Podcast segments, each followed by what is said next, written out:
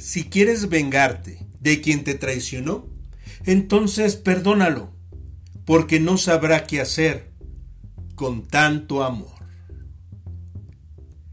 Qué gusto estar contigo nuevamente. Soy Gabriel Lagos, actor, motivador y el creador de este podcast Cafeteando con Gabo. Te doy la bienvenida a este espacio de reflexión. Y como te habrás dado cuenta, hoy el tema que pongo eh, a discusión, a reflexión, es la venganza.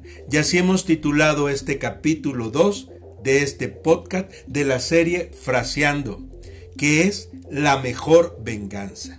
Y es que seguramente ti alguna vez pues te han traicionado, engañado, estafado, etc. ¿Y qué es lo que provoca en ti? Pues emociones muy fuertes que es enojo, odio, ira, y si nosotros no sabemos controlar eso, podemos ocasionar un enfrentamiento con la persona que nos traicionó de, de, gran magnitud, incluso de graves consecuencias. Es por eso que yo he decidido que junto tú conmigo empecemos a reflexionar y te voy a tratar de dar yo mi punto de vista y algunas cosas que podemos hacer para que la venganza no nos invada a nosotros, porque es un sentimiento muy peligroso. Pero si nosotros sabemos controlar nuestras emociones y canalizarlas adecuadamente, entonces podemos hacer que la venganza no nos invada a nosotros y tratemos de buscarle hacer un daño a las personas, pues que nos hayan ocasionado algún mal a nuestra persona a nuestros bienes. Por eso eh, es muy importante que nosotros tengamos estos pensamientos bien controlados, lo que es el enojo, el odio y la ira, porque si no, el daño que ya recibimos va a provocar que nosotros entremos a una dinámica de hacer más daño. Pero, ¿qué es lo que hay que hacer? Porque es una sensación, muy fuerte el que alguien pues de alguna manera nos traicione, nos haya mentido o nos haya robado. Es una situación muy fuerte que no nos permite pues mantenernos tranquilos, calmados, pero de todas maneras tenemos que hacer un esfuerzo. Yo te propongo tres puntos que nos ayuden a controlar esa situación. El primer punto es hacer un alto, detenernos antes de hacer cualquier acción, tratar que esos sentimientos que estamos teniendo de odio, de ira, de ese malestar que nos ha provocado la situación que estemos enfrentando, tratar de tranquilizarnos, de reflexionar, para que entonces, más tranquilos, de una manera más serena, veamos la manera de solucionarlo. Entonces el punto uno es reflexionar y tranquilizarnos lo más que podamos. En el punto 2 es analizar, evaluar qué daños nos causó la persona que de alguna manera pues nos traicionó. ¿Qué daño? ¿Qué, qué es lo que nos causó? Hacer una evaluación. Ver si fue más en lo emocional, si fue más en lo material, en ambas cosas. Tratar de ver en qué grado y en qué áreas nos afectó. Ya una vez que tenemos eso, entonces eh, vamos a tratar de buscar el apoyo de un intermediario. Ese sería nuestro tercer punto. Utilizar a un intermediario. Mm, puede ser un familiar, puede ser eh, el apoyo de un profesional, de una institución, que sirva de intermediario porque esa persona o, la situación que estemos enfrentando, si la canalizamos a un segundo que nos ayude, él no va a llevar la emoción que nosotros estemos experimentando. Él lo que va a llevar es el mensaje para tratar de reparar los daños que nos hayan ocasionado. Entonces, resumiendo, el punto uno es tranquilizarnos y reflexionar. El punto dos es analizar y evaluar los daños que nos causaron. Y el punto tres, buscar a alguien que nos sirva de mediador, de un intermediario. Porque eso va a evitar que nosotros nos venguemos, Y no es que nosotros dejemos que quien nos hizo un daño o eh, se metió con nuestra persona no enfrente consecuencias, no. Eh, si la persona hizo algo indebido, tiene que afrontar las consecuencias. Y es ahí donde ese intermediario es el que nos va a ayudar. Si fue una cuestión, supongamos que fue una cuestión económica donde hubo un robo, entonces pues podemos buscar la ayuda de un profesional, de un abogado en una situación jurídica específica a lo que nos haya ocurrido y hacer que él busque la reparación del daño y la persona que lo ocasionó reciba eh, las sanciones o el castigo que que merezca porque esa fue la consecuencia que él tiene que enfrentar.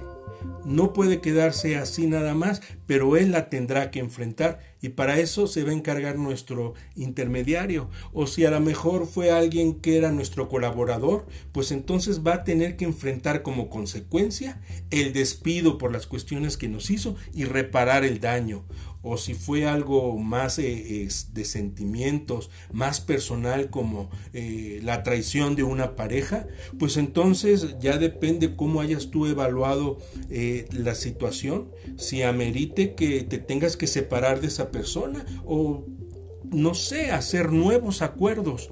La cuestión que tú hayas decidido esas son las consecuencias que esa persona las tiene que enfrentar. Y qué mejor en este ejemplo que te doy de las cuestiones de pareja, pues buscar, ¿por qué no?, el apoyo de un profesional, de un terapeuta que nos sirva de intermediario para ya sea iniciar el proceso de una separación o de hacer y formalizar nuevos acuerdos, porque lógicamente la situación no puede ser igual después de una traición, de un engaño o de una estafa.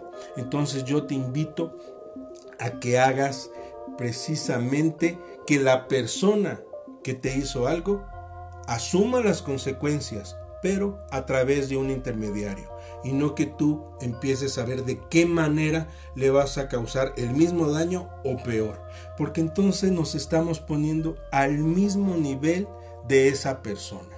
Y no, nosotros tenemos que demostrar que somos mejores personas, mejores personas de las que pues desgraciadamente a veces nos enfrentamos o tendremos que enfrentarnos. Y yo pongo la siguiente pues reflexión. Eh, que dice así, hay personas que nos hacen daño y como respuesta no hay que hacerles daño. Y no es que seamos tontos, no, al contrario, somos inteligentes porque hacemos que el daño no nos haga más daño. Y es lo que yo quiero eh, específicamente decirte, al no buscar la venganza, es que nosotros hacemos que ese daño se detenga, que empecemos la manera de repararlo y que no sea una continuación de enfrascarnos en una discusión, en una pelea, en un conflicto mayor que lejos de ayudar a que nosotros busquemos la solución al problema que nos causaron, ese problema sea más grande, se incremente. ¿Y cuántas veces no hemos oído historias, desgraciadamente, de que por buscar la venganza, la persona que fue dañada y busca venganza, entonces termina en una situación peor? No, yo te invito a que no hagas lo mismo ni estés al mismo nivel de esas personas. Entonces, ¿qué vamos a hacer cuando nosotros nos sentimos culpables de lo que nos haya pasado y eso pues también nos afecte?